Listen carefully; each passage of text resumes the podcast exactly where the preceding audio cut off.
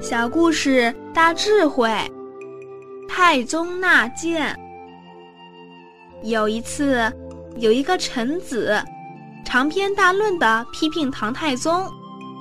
批评完之后，这位臣子就出去了。旁边几位大臣就跟皇上说：“皇上，他所说的多数都是假的，您为何不责罚他？”为何不制止他的话？唐太宗就说：“他说十句，有两句对的，我就采纳。假如我去制止他，这样一传出去，说皇上对别人的谏言，还会反驳，还会批评。此风一起，以后谁敢谏言？”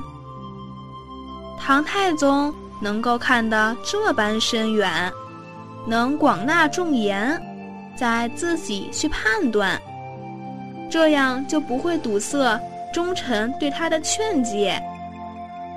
唐太宗面对别人击毁的时候，他是持这样的态度。